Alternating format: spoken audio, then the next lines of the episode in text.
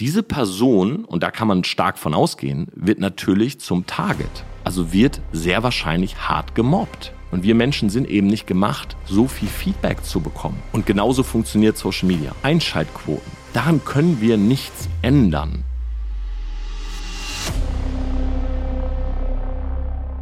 Wird Social Media immer krasser und extremer? Ein Ron Bilecki ist in seinen Videos nicht angetrunken, nein, er ist komplett dicht und am besten funktionieren sie, wenn er die Abmord im Krankenhaus macht, wo er gerade liegt, weil er eine Alkoholvergiftung hat. Ein Hannibal Mabry teilt in seiner Insta-Stories Bilder von Waffen. Logan Paul filmt 2018 Suizidopfer in einem Wald in Japan und ein Dan Bilzerian hat nicht eine oder zwei hübsche Frauen an seiner Seite, sondern 20 bis 30 von denen und sagt im Podcast auch öffentlich, dass er jeden Tag gerne mit mehreren von ihnen Geschlechtsverkehr hat. Und ich sag, wake up. Hol dir einen doppelten Espresso heute gerne on Ice, denn ich weiß, es ist extrem heiß geworden. Und lass uns darüber sprechen, ob man 2022 und auch in den nächsten Jahren auf Social Media eigentlich noch Klicks machen kann, wenn man sich nicht auszieht, einen fast illegalen Lifestyle pflegt oder Dinge tut, die einfach drüber sind. Und ich beginne selber diese Folge mit einem Schluck. Denn Leute, es ist wichtig, viel zu trinken. Ich habe alle Klimaanlagen aus, damit ihr möglichst wenig Hintergrundgeräusche hört. Entschuldigt das eine Fenster hier an meiner linken Seite, aber es geht nicht anders, ansonsten ersticke ich wahrscheinlich während der Folge. Aber ich glaube, das Thema ist wichtig, weil ich möchte am Anfang direkt eine These formulieren. Ich sehe momentan viele Videos, wo Leute sich darüber aufregen, wo Leute debattieren, ist das richtig? Was darf man zeigen, was darf man nicht zeigen? Ist das drüber und ja, macht man das alles nur für Klicks. Es ist leicht, die Meinung zu haben, dass andere Menschen etwas tun, um Aufmerksamkeit zu kriegen. Allerdings möchte ich hier auch ganz kurz mal erwähnen, dass die Menschen, die sich darüber aufregen, aka Meinungsblogger, Meinungsvlogger, ja selber sich so ein bisschen was von dieser Aufmerksamkeit abschneiden, indem sie es kritisieren. Das einfach nur mal so kurz in den Raum gestellt. Soll jetzt gar keine Kritik sein, aber einfach nur zum Nachdenken anregen. Also, wenn jemand etwas tut, was du nicht gut findest, und diese Person ist aber gerade sehr viral damit, bekommt viel Aufmerksamkeit, und du stellst dich hin und sagst, Finger auf die Person finde ich nicht gut, dann nimmst du dir ja selber von dieser Aufmerksamkeit etwas, die aufgebaut wurde durch etwas, was du anscheinend ja nicht gut findest, in den Raum gestellt. Die These, die ich formulieren will, ist, liegt das eigentlich an Social Media oder hat sich das Medium nur verändert? Weil wenn ich zurückdenke, 15, 20 Jahre, oh Gott, es ist echt krass, dass man das jetzt schon so sagen kann. 15, 20 Jahre zurück saß ich vorm Fernseher und ich habe eine Serie sehr geliebt. Ich habe wenig Fernsehen geguckt, aber eine habe ich geliebt. Und zwar Johnny Knoxville Jackass auf MTV. Gefährliche Stunts. Leute, die sich von Schlangen beißen lassen, die Stunts machen, wo sie sich den Arm brechen, wo sie sich tatsächlich sogar das Genick brechen könnten. Und ich saß davor voller Faszination. Ich wollte das sehen. Und ich bin ehrlich, ich wollte sehen, dass sich jemand verletzt. Genau das Gleiche, warum Menschen bei einem Unfall stehen bleiben. Jeder weiß, ethisch ist es nicht korrekt. Und natürlich bleibst du nicht stehen, weil du Schadenfreude hast und sagst, oh, ich hoffe, ich sehe Blut aber es hat eine gewisse Faszination. Was glaubst du, warum so Filme entstehen wie Hostel? Ja, Leute werden gekidnappt und andere Menschen zahlen dafür, um diese umzubringen oder Purge und so weiter. Es gibt eine gewisse Faszination beim Tod oder beim Verletzen anderer. Na, WWE, World Wrestling Federation früher, World Wrestling Entertainment heute. Na, Menschen, die sich nach einem Skript auf die Nase hauen. Dann gab es früher einen Stefan Raab. Der ist im Fernsehen bei TV Total, ebenfalls eine der wenigen Serien, die ich gerne geguckt habe, hingegangen, hat Leute auf der Straße verarscht. Ich habe das geliebt, habe mich totgelacht. Der Idiotentest. Mal irgendwo anrufen bei einem Lieferservice. Das ist ein Video, was mir neulich angezeigt wurde. Und zwar irgendwie so die schlechteste Speisekarte der Welt oder so.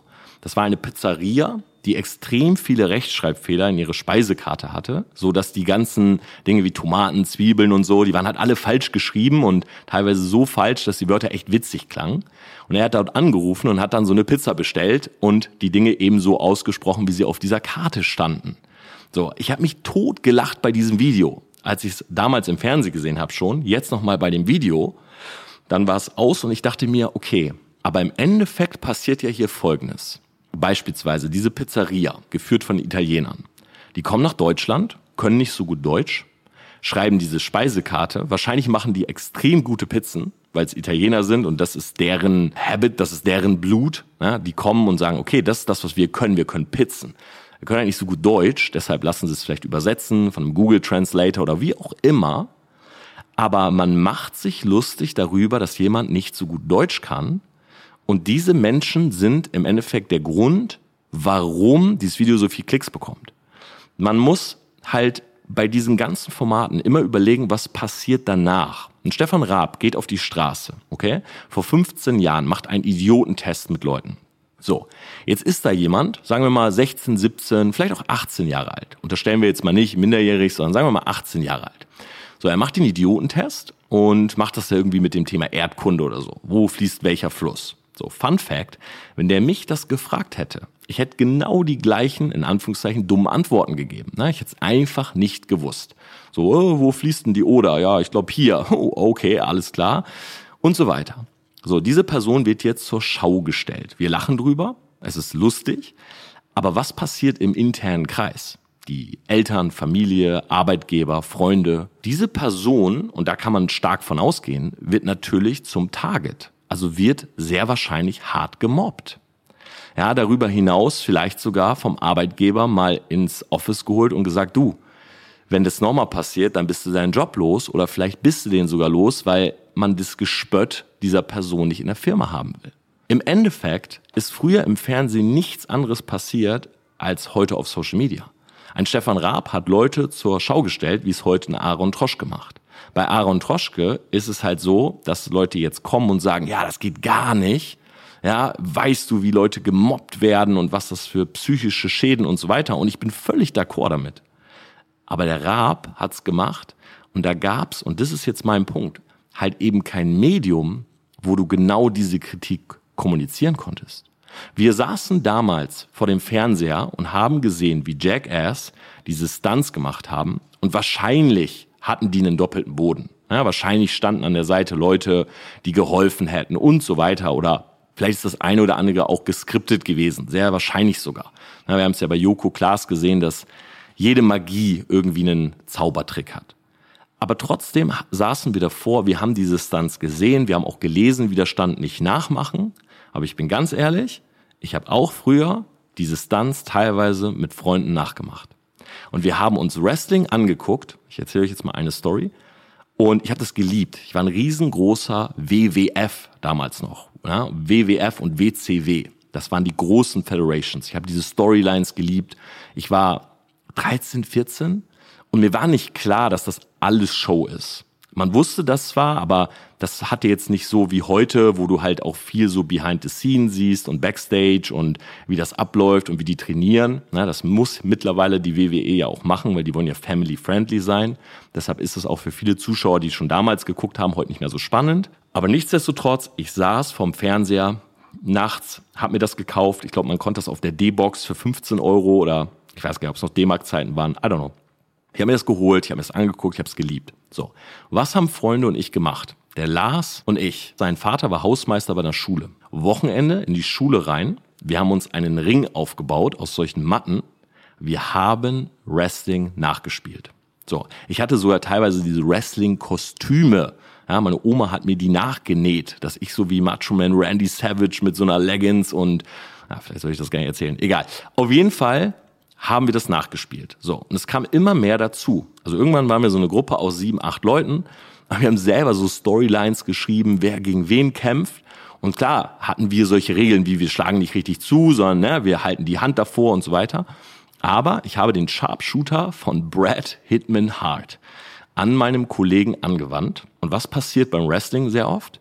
Die machen diese Moves, also für die, die das jetzt gar nicht kennen, man nimmt so die Beine über Kreuz, steckt sein eigenes Bein dazwischen, äh, dehnt die Person und setzt sich quasi so in das Hohlkreuz der Person und überdehnt die Beine. Das ist halt ein Aufgabegriff. Und ich habe diesen Sharpshooter gemacht. Und beim Wrestling ist es oft so, dass wenn ein Wrestler tappt, also aufgibt, man halt trotzdem noch weitermacht, ne, weil man den ja besonders verletzen möchte. Und genau das habe ich auch getan. Der Kollege hat aufgegeben, weil natürlich tun diese Moves auch weh, gerade diese Aufgabeattacken. Der hat aufgegeben und ich wollte für die Show einfach ein bisschen weitermachen. Eins, zwei Sekunden, die Kumpels stehen drumherum, alle oh, uh, sind am Raunen, in Raunen geht durch diese sieben, acht Leute durch. Wie gesagt, wir haben das ja so nachgespielt. Auf einmal, Knacks, sein Bein gebrochen. Bei einem Sharpshooter. Schock.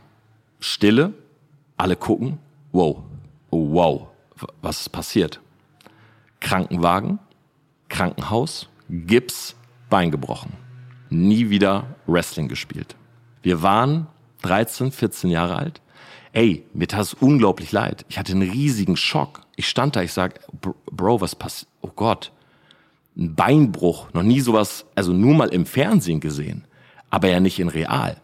Er, kreidebleich, Bein gebrochen bei einem Wrestling-Move, den wir ausgeführt haben. So, natürlich war er mir nicht böse. Ja, wir sind auch danach noch gute Freunde gewesen, habe ihn im Krankenhaus besucht und so weiter. Aber es war ein riesiger Schock. Wir haben das im Fernsehen gesehen, wir waren Fans, wir haben es nachgemacht, wir haben uns verletzt. Zum Glück ist beispielsweise bei diesen Jackass-Stunts nichts passiert. Aber auch das hätte passieren können. Na, wenn du das eingibst im Internet, dann findest du viele Leute, die ihr Leben gelassen haben. So. Und jetzt mal übertragen auf Social Media. Was passiert denn heute? Es gibt Streamer auf Twitch, ich weiß gerade seinen Namen nicht, der wollte oder der hat so eine Challenge gemacht in einem Stream, in einem Livestream. Und diese Challenge war irgendwie, es war super kalt und irgendwas, er saß da mit seiner Freundin und dann ich weiß nicht mehr, wer was machen musste. Auf jeden Fall hatte seine Freundin dann auf den eiskalten Balkon eingesperrt. Also er hat sie ausgesperrt sozusagen, hat gesagt, so, sie muss jetzt fünf Minuten in der Kälte sein. Die Leute im Chat, oh, mach zehn draus, mach zehn draus, ah, 15. Und ich glaube, er hat das sogar mit Subs sozusagen verlängert. Das heißt, wenn Leute Geld gespendet haben, hat er sie länger draußen ausgesperrt. Die Leute im Chat hyped ohne Ende. Na, ja, ja, ja, und donaten, donaten, donaten. Und ich glaube, aus 15 Minuten wurden 20, 30 und so weiter. Wisst ihr, wie es ausgegangen ist? Der Stream war irgendwann weg. Also Stream ist irgendwann ausgegangen. Das Mädel ist gestorben. Erfroren in der Kälte. Der Dude hat im Endeffekt sich dafür bezahlen lassen, in einem Stream, natürlich, das war ein Unfall, seine Freundin zu töten. Und genau das ist auch früher passiert zu 100 Prozent. Auch früher sind Leute, wenn sie Stunts nachgemacht haben von Jackass, WWE, gestorben. Das ist der Grund, warum die WWE heute so family-friendly sein muss. Warum eben viel gezeigt wird, wie trainiert wird und so weiter. Es sind damals Leute an Steroiden gestorben, weil sie Vorbilder von anderen genommen haben und deren Körper nachgeeifert haben und selber angefangen haben zu stoffen. Passiert auch heute noch. Es sind Menschen gewesen, die von Stefan Raab auf der Straße, na, es gibt diesen einen großen Fall von, ich glaube, der Frau Loch, na, die wirklich auch eine Schadensersatzklage, eine sehr hohe Schadensersatzklage damals gegen äh, Brainpool und Stefan Raab gestellt hat, womit sie, glaube ich, sogar durchgekommen ist. Aber glaub mal, wie groß ist diese Dunkelziffer an Leuten, die wirklich komplett totgemobbt wurden, ne? psychische Schäden, weil sie in so einer Sendung von Millionen Menschen hops genommen wurden. Weil dieser Rattenschwanz ist, ja, Schwanz ist ja lang. Du wirst zwei Minuten zur Schau gestellt. Erst lachen Leute. Aber dann kommen diese Nachrichten von Menschen, die dich vielleicht nicht so gut kennen, ne? die vielleicht nicht dein enger Circle. So nach dem Motto, oh, guck mal, wie die sich blamiert hat. Guck dir das mal an. Oh mein Gott, gespött auf dem Schulhof, gespött in der Arbeit, Arbeitsverlust und so weiter. So, heute gibt es Straßenumfragen von Betrunkenen. Na, von einem Tom Supreme zum Beispiel zeigt sehr oft betrunkene Minderjährige in seinen Videos. So, das ist im ersten Moment lustig und ich wünsche auch in Anführungszeichen den Opfern oder den Leuten, die da dargestellt werden, dass der Freundeskreis damit human umgeht, ja, dass man einfach lacht und sagt, Mensch, in dem Video. Aber ich glaube, dass die Dunkelziffer sehr, sehr groß ist von Menschen, die auch wirkliche Schäden dadurch erleiden. So. Aber das Gleiche gab es eben auch schon früher. Es gab eine Seite im Netz damals, die hieß Rotten.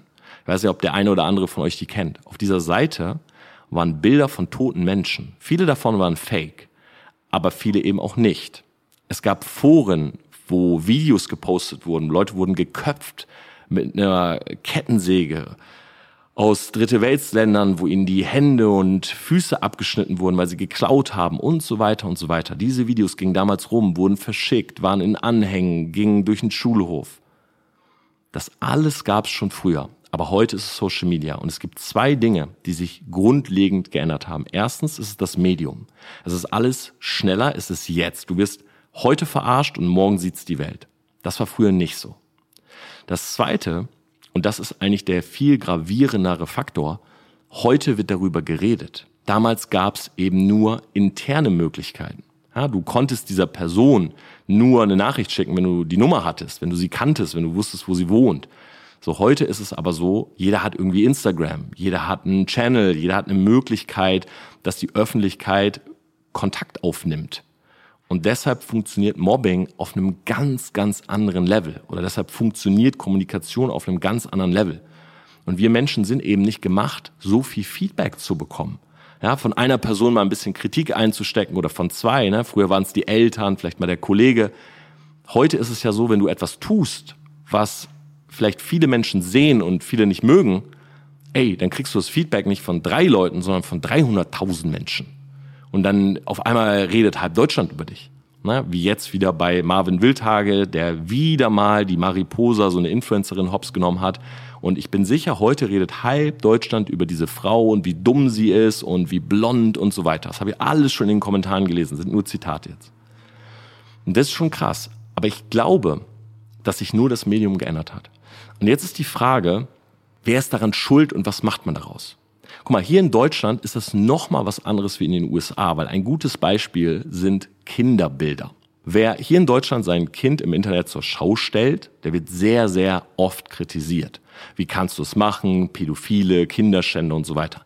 In den USA beispielsweise werden ganze Geburten öffentlich begleitet und abgefilmt. Ja? Und das ist halt ein anderer Duktus, wie Leute damit umgehen. Ich glaube, dass allgemein die deutsche Mentalität, diese Allmann-Mentalität ist ein bisschen konservativer. Aber was ich daran eben oftmals nicht verstehe, und das ist auch so ein bisschen meine Kritik an diesem Duktus in Deutschland, das war ja früher genauso. So weißt du, auch im Fernsehen ist das passiert. So jetzt passiert es auf Social Media und auf einmal ist es schlimmer und ich sage nein. Es ist genau das Gleiche. Es ist nur ein anderes Medium und jetzt kann man diese Kritik äußern und drüber reden. Ich glaube aber auch, dass dieses jetzt kann man darüber reden sehr viele Leute animiert, überhaupt darüber zu reden und nachzudenken. Ich bezweifle nämlich, dass die gleichen Leute früher Fernseh geschaut haben und diese Kritik im internen Kreis oder für sich selber ebenfalls geäußert haben. Ich glaube, dass viele eben angestachelt werden durch die Möglichkeit, überhaupt sich darüber aufzuregen. So ein Logan Paul zum Beispiel entschuldigt sich in einem Video öffentlich wegen seinem Shitstorm, der riesig war. Also für die, die die Story nicht kennen, Logan Paul ist mehr oder weniger dadurch groß geworden, dass er jeden Tag gevloggt hat. Er ist in einem Wald unter anderem in Japan gewesen. Der Wald wurde als Suizidwald benannt. Das war so ein bisschen das Pseudonym davon oder der Name, dem dieser Wald intern gegeben wurde, weil viele Menschen sich dort erhangen haben. Also jetzt nicht als Show, sondern wirklich ihr Leben dort genommen haben. Und er war in diesem Wald und er baut diesen Blog schon so auf, oh, das ist der Suizidwald. Und auf einmal kommt diese Szene von, wow, da hängt wirklich eine Leiche. Und klar, du siehst geschockte Gesichter und das Thumbnail war natürlich eher geschockt. Im Hintergrund hängt die Leiche. Riesiger Shitstorm. So, jetzt hat er sich entschuldigt, ne, 2018 unter Tränen, also komplett die ganze Welt, würde ich sagen, hat über ihn geredet. Es hat Jahre gedauert und auch heute haben viele ihn nicht verziehen, aber mehr oder weniger wurde er deshalb groß. Drei Millionen Views. Ja, drei Millionen Views hat insgesamt ja, YouTube von den großen Creatoren, ein Logan Paul, mal allen voran. So, und er ist jetzt ja nicht der Größte, aber drei Millionen Views, das muss man sich mal überlegen. 23,5 Millionen davon haben gesagt, ich will sogar Abonnent sein und immer sehen, was er tut. Aber ist es am Ende wirklich die Person Logan Paul, über die man sprechen sollte? Oder was sozusagen ist jetzt eigentlich das, das Thema? Klar, das, was er gemacht hat, moralisch verwerflich, ja, respektlos, falsch, dumm, alles klar. Aber es spiegelt halt eine Sache ganz klar wider. Und zwar, Social Media die Sucht nach Klicks auf der einen Seite, aber vor allem auch die Befriedigung von dem, was wir alle sehen wollen. Und da nehme ich jetzt wirklich jeden mit rein, egal ob jemand Kritik äußert an dem, was dort passiert, egal ob jemand einfach Konsument ist, vielleicht auch passiver Konsument, aber wir lieben Dinge, die drüber sind und die uns etwas zeigen, was außerhalb von unserem eigenen Leben ist. So wie alle kennen das, am Wochenende wegzugehen und viel zu trinken und wow, ich habe einen Kater. So. Aber ich denke, die wenigsten von uns hat mal eine Alkoholvergiftung oder ein Alkoholproblem. Wenn wir aber jetzt einen Ron sehen, der offensichtlich eins hat und immer dicht ist, dann finden wir das irgendwie faszinierend. Vielleicht auch negativ faszinierend, aber faszinierend. Genau wie auf rotten.com die Leichen früher. Genau wie das Video von Logan Paul und der Shitstorm und wie er damit umgeht. Wir mögen das zu sehen, wenn jemand außerhalb der Box ist. Vielleicht auch irgendwie gejagt wird gerade von der Presse und den Medien. Justin Bieber hat zu seiner Gesichtslähmung etwas gesagt. Das Video hat innerhalb von wenigen Stunden Millionen von Klicks bekommen.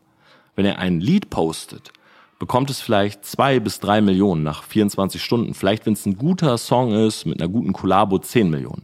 Aber seine Gesichtslähmung hatte 30, 40, 50 Millionen alleine auf seinen Kanälen. Mal davon ab, dass jeder darüber berichtet hat. Und das zeigt einfach, dass seine Musik, ja, ist schön und gut. Mögen wir oder mögen wir nicht, hören wir oder hören wir nicht. Aber seine Gesichtslähmung ist faszinierend. Das ist außerhalb unserer normalen Zone. Musik hören ist innerhalb unserer Zone. Wir alle hören Musik. Aber die Gesichtslähmung ist außerhalb und deshalb bekommt es die Klicks. Eine schöne Frau an seiner Seite zu haben, zieht viele Klicks. Das sehen wir beim Bachelor. Aber 20 bis 30 an seiner Seite zu haben, öffentlich zu erzählen, dass man ständig mit diesen auch Sex hat und die Frauen es lieben, das ist außerhalb. Und deshalb bekommt Dan Bilzerian auch mehr Aufmerksamkeit als der Bachelor.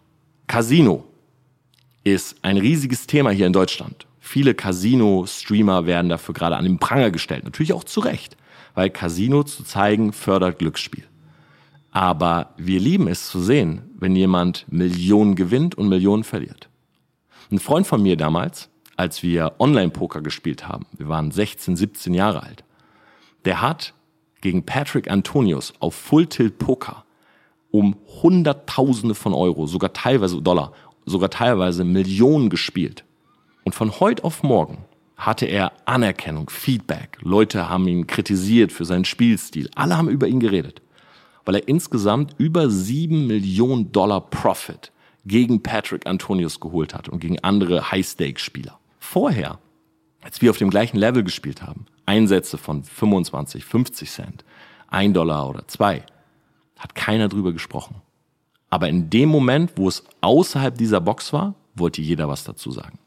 Das Ding ist, die Plattformen, ja, Social Media Plattformen, YouTube, Instagram, Facebook, TikTok, die funktionieren genauso wie die Sender. Ja, ich war ja beispielsweise jetzt einige Male bei Galileo zu Gast, so diese Woche wieder, weil ich den Metastore im Silicon Valley für die besucht habe. Aber genauso funktioniert Fernsehen, Einschaltquoten. Was funktioniert und was funktioniert nicht? Was glaubst du, warum es immer noch DSDS gibt? Ist Deutschland sucht den Superstar eine Musikshow, wo Leute eine Chance bekommen? Und denkst du, dass deshalb die Leute es schauen? Nein. Deutschland sucht den Superstar ist nichts als Leute an den Pranger stellen und Leute verarschen. Zu 95 Prozent. Nicht wegen den Verträgen und dass am Ende doch irgendwie mehr oder weniger nur die Firma das Geld bekommt und nicht der Interpret oder der Künstler. Nein. Ich meine jetzt einfach nur die Leute, die sich blamieren. Das ist der Grund, warum wir DSDS gucken. Wir wollen nicht die Geschichte eines Heroes. Wir wollen eher die Geschichte von Leuten, die sich blamieren. Deshalb gucken viele auch beispielsweise die ersten Shows und dann wieder die letzte, weil man so wissen will, okay, wer gewinnt. Aber das dazwischen, hm, die können ja alle ein bisschen singen, gar nicht so spannend. Aber die ersten Shows und die letzte Show, der Superstar, der danach vielleicht den großen Skandal hat, über den geredet wird, und die, die es nicht reinschaffen, aber sich im Endeffekt von Dieter Bohlen oder früher von Dieter Bohlen, heute von irgendwie anderen Leuten, sich anhören müssen, dass sie alle nicht singen können und dumm sind und das ist spannend. Das guckt man gerne mal so in der Runde.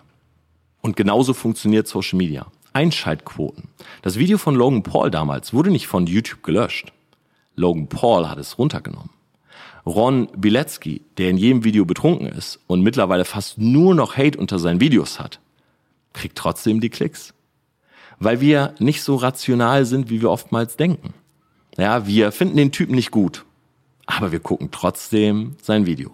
Natürlich lieben wir es nicht, wenn jemand einen Unfall hat, aber viele bleiben stehen und wollen gucken. Und genau das ist der große Punkt. Es sind nicht die Creator in Anführungszeichen schuld daran, sondern wir Menschen. Wir haben schon immer geliebt, wenn etwas außerhalb unserer eigenen Komfortzone und unseres eigenen Lebens stattfindet. Wenn etwas drüber war. Das ist der Grund, warum wir Filme gucken. Das ist der Grund, warum wir Serien schauen. Warum wir übernatürliche Dokumentation lieben. Das ist der Grund, warum wir Stefan Raab geguckt haben, warum wir so etwas wie Wrestling angucken und so weiter. Wir mögen es, Dinge zu sehen, die nicht jeden Tag passieren. Das ist eine schöne Abwechslung für uns. Das ist spannend. Und das haben eben auch viele Creator entdeckt. Und deshalb tun sie es jetzt auf Social Media. Der einzige Unterschied ist, dass jetzt drüber geredet werden kann. Und meiner Meinung nach, die Leute, wie ich eingehend schon gesagt habe, die drüber reden, sich genauso was von dieser Aufmerksamkeit abschneiden. Okay, aber was ist jetzt die Lösung? Weiß ich nicht. Es ist auf der einen Seite von Creator-Sicht natürlich die Sucht nach Klicks und die Befriedigung von dem, was Menschen wollen. Auf der anderen Seite sind es die Plattformen, die genau damit das Geld verdienen, also auch nicht unbedingt, sag ich mal, deren Anspruch ist oder bei denen an erster Stelle steht, genau solche Videos zu entfernen, weil dann wären die Plattformen langweilig. Natürlich gibt's Video, gibt es Regeln dort und die werden auch immer enger. Ne? Die FTC tut ja schon eine Menge dafür, aber trotzdem sind die YouTube-Trends handpicked. Das heißt, YouTube, der Algorithmus entscheidet nicht, wer dort ist, sondern manuell werden Menschen dort platziert. Und wir leben in einer Welt, wo die Technik immer weitergeht. Ja, zum Beispiel heute, wenn dieser Podcast vorbei ist, habe ich mir aus den USA einen VR, also einen Virtual Reality Anzug bestellt, der echten Schmerz nachempfinden soll. Also ich ziehe den an und in einem Spiel haut mir jemand durch in den Rücken und angeblich soll ich diesen Schmerz im Rücken spüren. Das gab's ja früher nicht. Früher saßen wir an unserer Xbox, an unserem Controller oder an einem Rechner, an Maus und Tastatur. Und da war das schon fancy, wenn die Maus mal vibriert hat oder so. Heute ist es echter Schmerz. Und dagegen können wir nichts tun. Das ist ganz normal. Dazu kommt, dass unsere Aufmerksamkeit, ich hatte gerade einen Kundencall, da haben wir über einen Launch gesprochen. Und der Kunde hat zu mir gesagt, okay Torben, aber mein Produkt kommt ja schon in zwei Monaten, sollen wir jetzt nicht die Whisper-Campaign starten und so weiter. Und vor zwei Jahren hätte ich längst oder wären wir längst innerhalb der Kampagne und hätten das Produkt promoted und die Whisper-Campaign wäre wahrscheinlich schon vorbei. Also die initiale Kampagne, wo man mal so anspricht, was passieren könnte. Heute ist es halt so, dass wenn du zwei Monate vor einem Produktlaunch darüber sprichst, die Leute in drei Wochen gar nicht mehr wissen, was war. Weil so viele Dinge passieren, weil alles blinkt und bunt ist und es reicht nicht bunt zu sein, es muss grell sein und Neon und strahlen. Weißt du, wie ich meine? Das ist einfach die Zeit. Und ich glaube, daran können wir nichts ändern. So, das ist einfach die Gegebenheit. Was ich selber für mich mache, und das ist das einzige Learning oder das einzige, was ich vielleicht mitgeben kann, ist, versuch dich selber so viel wie möglich da rauszuziehen, weil wir sind oder viele sind Zombies der im Endeffekt Plattformen geworden, die uns ständig irgendwelche Impulse geben, so, ah, klick hier, mach das, hör dir das an, kauf dieses jetzt, so dass sie selber in ihrem Leben kaum noch vorankommen. Und auch das kann wieder zu Depressionen führen, weil wenn du nur noch Konsument bist und selber nicht mehr Creator, jetzt egal in welchem Sinne, Creator jetzt im Sinne von etwas eigenes tun, nicht unbedingt eigenen Content jetzt auf Social Media produzieren, dann führt das irgendwann dazu, dass du gefrustet bist. Weil und das ist auch ein Aspekt, den man immer wieder sehen muss. Schaust du dir jetzt jeden Tag, ich nehme jetzt einfach mal Dan Bilzerian, weil ich denke, den kennt jeder. Dan Bilzerian hat sehr viel Geld gemacht, meiner Meinung nach, mit der Erotikbranche, mit Camgirls. Er selber sagt mit Poker. Das ist ja immer so ein zweischneidiges Ding oder es gibt ja immer diese zwei Seiten. Wo kommt das Geld wirklich her? Viele sagen auch, er hat geerbt, aber egal, woher es kommt. Der Typ nimmt dauerhaft Testosteron.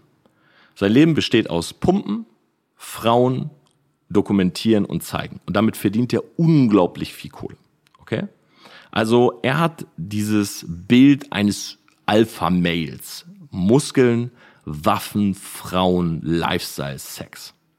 Wenn du dir das jetzt mal anguckst, dann ist es außergewöhnlich. Na, dann ist es, okay, wow. Und vielleicht ist es in dem Moment gar nicht wichtig zu entscheiden, wow, hätte ich das auch gerne oder nicht. Es ist einfach wow, es ist Entertainment. Wenn du dir das allerdings ständig anschaust, dann wird es halt auch normal. Das heißt, je länger du Dan Bilzerian schaust, desto mehr muss auch Dan Bilzerian einen draufsetzen, damit du spannend findest. Weil er muss dann eben Krokodile einladen auf seine Partys und seinen Kopf da reinstecken und du sagst, ah, das ist es und ey, die Waffen können die nicht noch krasser werden und irgendwann sitzt du vorm Rechner und sagst, hey, kann er nicht mal jemand erschießen vielleicht? Weil wir uns eben daran gewöhnen, okay, an dieses Gefühl, an diese Glücksgefühle, so. Das ist wie eine Sucht. Na? Wenn du jetzt jeden Tag Substanz XY nimmst, brauchst du halt immer mehr, um den Kick zu verspüren. Und so ist das auch beim Konsum von Social Media Content. Das heißt, schaust du dir ständig Dan Bilzerian an, wird das irgendwann normal. So, und er setzt immer wieder mehr einen drauf und das kann er sich auch leisten, weil seine Videos werden ja gut geklickt, also hat er auch viel Kohle. Aber für dich selber passiert etwas. Und zwar in dem Moment, wo das Video zu Ende ist und du kein weiteres sehen kannst. In dem Moment klickst du auf das X, sitzt zu Hause und merkst, ich bin nicht Dan Bilzerian. Ich habe weniger Muskeln, ich habe eine Frau oder vielleicht gar keine. Ich habe diese ganzen Tiere nicht, die Waffen nicht und ich wohne in Deutschland und bei mir regnet's gerade. Und diese zweite Welt, diese reale Welt, in der du auf einmal zurückkommst, die kann dich dann echt enttäuschen. Weil du dir denkst, warte mal, gerade war ich noch mitten in diesem Lifestyle und jetzt sitze ich hier. Und das Problem ist, dass du aus diesem Lifestyle nicht rauskommst, wenn er dir nicht gefällt. Wenn du ständig Dan Bilzerian guckst. Weil in genau dieser Zeit könntest du ja auch daran arbeiten, selber deinen Lifestyle zu verbessern. Und das ist der Grund, warum ich meinen Konsum extrem einschränke. Ähm, ich selber konsumiere am Tag 20 bis 30 Minuten Social Media. Ich folge sehr wenig Menschen, selektiert Menschen, wo ich genau das sehen will. Und wenn ich mir dann einen Dan Bilzerian oder einen Ron oder einen Jackass mal anschaue, dann bleibt es etwas Besonderes. Aber diese ständige Zugänglichkeit, ich kann ja nachts um drei Uhr, mal ein extremes Beispiel, kann ja nachts um drei Uhr mir jetzt jeden x-beliebigen Porno angucken, den ich sehen will. Egal welcher Fetisch, ich liege im Bett und sage, oh, ich will mir jetzt einen geilen Porno reinziehen, ist ja gar kein Problem. Früher ja, VHS-Kassette zum Fernseher gehen, die überhaupt erstmal kaufen, reinstecken, gucken. Früher an den Rechner gehen, aus irgendwelchen Foren runterladen. Nö. Ist doch alles free. Ich könnte jetzt zehn solcher URLs nennen, wo Leute einfach klick, klick, klick und ah, der Porno läuft. Selbstbefriedigung und fertig. Diese Zugänglichkeit bedeutet aber auch, dass es normal wird. Genauso wie guter Content ich muss ehrlich sagen, manchmal, obwohl ich nie so der Typ war, aber ich vermisse diese Zeit, in der Bib zu sitzen, wo ich auch wirklich nur so zwei, drei Stunden dann mal war für eine Hausarbeit, aber in diesen zwei, drei Stunden saß ich halt einfach in der Bib. Ich habe mir, also in der Bibliothek, ich habe mir dann die Bücher geholt, die ich brauchte, ich habe mir die Sachen rausgeschrieben, bin nach Hause. So. Aber heute mit Google, du bist ständig in der Bib, wenn du willst. Und deshalb machst du es aber immer weniger. Genauso ist es halt mit den Pornos dadurch, dass die ständig da sind und alles ist extrem und krass, wie sehr schätzt du dann den Sex oder die Dates mit einer echten Person? Immer weniger. Das ist der Grund, warum ich zum Beispiel seit über fünf Jahren, glaube ich, mittlerweile NoFab bin. Mit wenigen Ausnahmen. Aber weil ich halt nicht diese, ich möchte dieses Level an Glücksgefühl, an Erregung, Aufregung und Excitement, ich möchte das nicht immer höher haben ich will halt geerdet bleiben. Und deshalb muss ich mir selber sozusagen diese Regeln setzen. Ich schaue nur ein paar Minuten, ein paar Stunden, mal, einmal im Monat. So, und ich glaube, die Lösung ist aber nicht, die Creator sind böse. Ich glaube auch nicht, die Lösung ist, die Plattformen sind böse, weil so funktioniert nun mal Social Media und so hat eben auch Fernsehen funktioniert und funktioniert heute. Die Lösung ist, dass wir, ein wahrscheinlich kleiner Bereich, einfach darauf achten müssen, inwieweit wir uns dem Ganzen aussetzen. Und das ist ja, meine Meinung zu diesem Thema oder das ist halt meine fünf Cent, wie man im Endeffekt da rauskommt. Weil es bringt nichts dem Creator zu sagen, ja, mach das mal nicht, du machst das nur für Klicks. Ja klar, Stefan Raab hat das Gleiche für Klicks gemacht. Ein Jackass hat das Gleiche für Klicks gemacht. Das ist das komplette Business von den Social Media Plattformen. Dinge, die drüber sind und außergewöhnlich zu pushen, weil genau das Menschen sehen wollen. Ja, genauso wie Fernsehen auch immer krasser sein muss, damit Leute noch einschalten. Ja, DSDS ist keine Sendung, wo du zu jemandem hingehst und sagst, ey, guck mal, wir haben dich gerade schon ein bisschen Sinn gehört. Tu mir einen Gefallen, lass uns das nicht aufnehmen. Ja, du kannst nicht besonders gut singen. Du wirst von deinen Freunden und von sehr, sehr vielen Menschen einfach nur ein kleines Meme und zum Gespött. Person geht nach Hause. Nein, das ist so, dass die Leute zu, dem, zu der Person hingehen und sagen, oh, wir haben es gerade gehört, richtig gut. Ich glaube, Dieter wird's lieben. Er kannst du uns einen Gefallen tun, kannst du doch nicht den Text und kannst du doch nicht das Lied singen, sondern das andere. Und dann sagt die Person, ja, aber das habe ich doch noch nie gesungen. Ja, aber ich glaube, das käme noch besser. So, und bei Germany's Next Topmodel geht es nicht darum, dass die Mädels perfekt auf dem Laufsteg laufen, na, wer vielleicht die Videos von Rezo und Co. gesehen hat. Nein, es geht darum zu überlegen, was können wir denn tun, damit die Frau vielleicht umknickt, damit es vielleicht einen kleinen Skandal gibt. So, jemand hat wunderschöne lange Haare. Hm, was wäre das Krasseste, was wir machen können?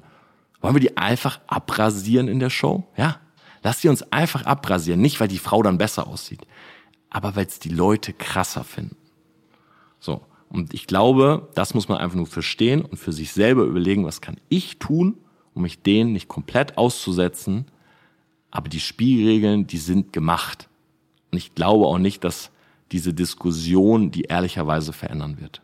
Wir sind einfach abgestumpft oder viele von uns sind abgestumpft. Und das ist nun mal so. Das ist ein Fakt. Das wird sich, glaube ich, auch nicht ändern.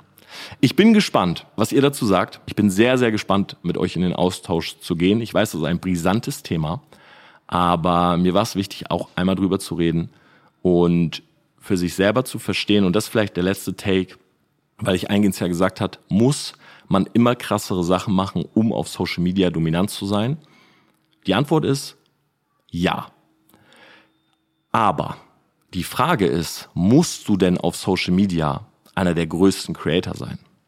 Weil ich für meinen Teil, ich muss sagen, ich bin sehr, sehr happy, dass meine Videos auf YouTube teilweise 100.000 Klicks kriegen, aber eben keine Millionen. Weil ich kenne die Creator, die mit ihren Videos eine Million Klicks machen. Und ich weiß, dass viele von denen, wenn die Kamera aus ist, nicht die glücklichsten Menschen sind. Weil wenn 100.000 Menschen über dich reden, das klingt schon super viel, von denen redet ja auch nicht jeder, aber sagen wir mal, von den 100.000 reden 10.000 über dich. Ey, dann ist das schon etwas, was einem nahe geht. Na, das merkst du schon. So, du kriegst Nachrichten von Leuten, die heißen Anonymous und die sagen, ey, wenn ich dich mal sehe, hau ich dir eine rein. Du hast keine Ahnung warum. Es gibt auch in meinem Freundeskreis Leute, die zu mir kommen und sagen, oh, Torben, ey, ich habe ja einiges über dich gehört. Und ich sage, ja, was? Ja, will ich jetzt gar nicht drüber reden. Ich denke, okay. Und auf der anderen Seite, das will ich natürlich auch nicht verheimlichen, es gibt auch viel, viel Anerkennung und das ist ein gutes Gefühl. Ich liebe deine Videos, die sind toll und so und es gibt ein was. Na, Leute, zum Beispiel neulich war ich mal essen in der City, kommt so eine frische Jungsgruppe in, in München so auf mich zu, sagen, ey Torben, gar nicht lange stören, heftige Videos, einfach nur Props. Fühlt sich mega gut an. Hab danach Chris eine Voice gemacht, hab gesagt, ey Bro, gerade echt eine coole Gruppe, Feedback gegeben für unsere Videos. Er hat sich auch drüber gefreut. Aber du hast eben auch diese andere Seite. Und das Ding ist, je größer du wirst auf Social Media, ja, je mainstreamiger du wirst, desto mehr kriegst du eben auch von diesen Nachrichten, wo du dir so denkst, wo kommt das gerade her? So einfach Nachrichten, wo drinnen steht, ich hasse dich, ich will dich schlagen. Warum? War mit Marc zum Beispiel in Mallorca, habe ich auch schon erzählt. Da gab es Leute, die mochten ihn, mich, und es gab Leute, die mochten ihn, mich nicht.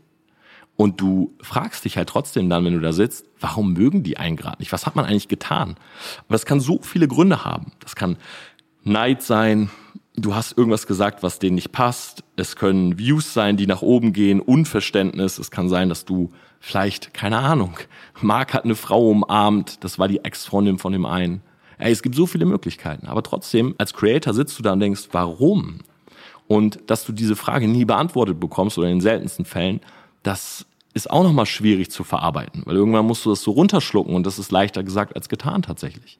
Na, wie viele Leute haben mir früher immer Nachrichten geschrieben wie, ja, ähm, deine Tipps. Ich habe ja früher immer so Effektivitäts- und Produktivitätstipps gemacht. Sagen so Leute, ja, das funktioniert überhaupt nicht. Ja, ich wette, du kannst mir im realen Leben nicht mal 500 Euro zeigen. Da gab es so einen Typen, der hat immer wieder einen neuen Account gemacht und hat mir das jeden Tag geschickt. Ich glaube, du kannst mir im echten Leben nicht mal 500 Euro zeigen.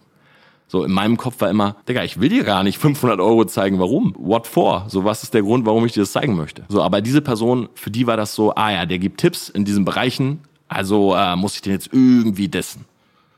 So, und Leute suchen den Fehler. Ich habe neulich auch von jemandem gehört, einem engen Freund, der hat gesagt, ja, Torben, äh, ich kenne viele Leute, die dich mögen, aber ich kenne auch viele, die dich nicht mögen.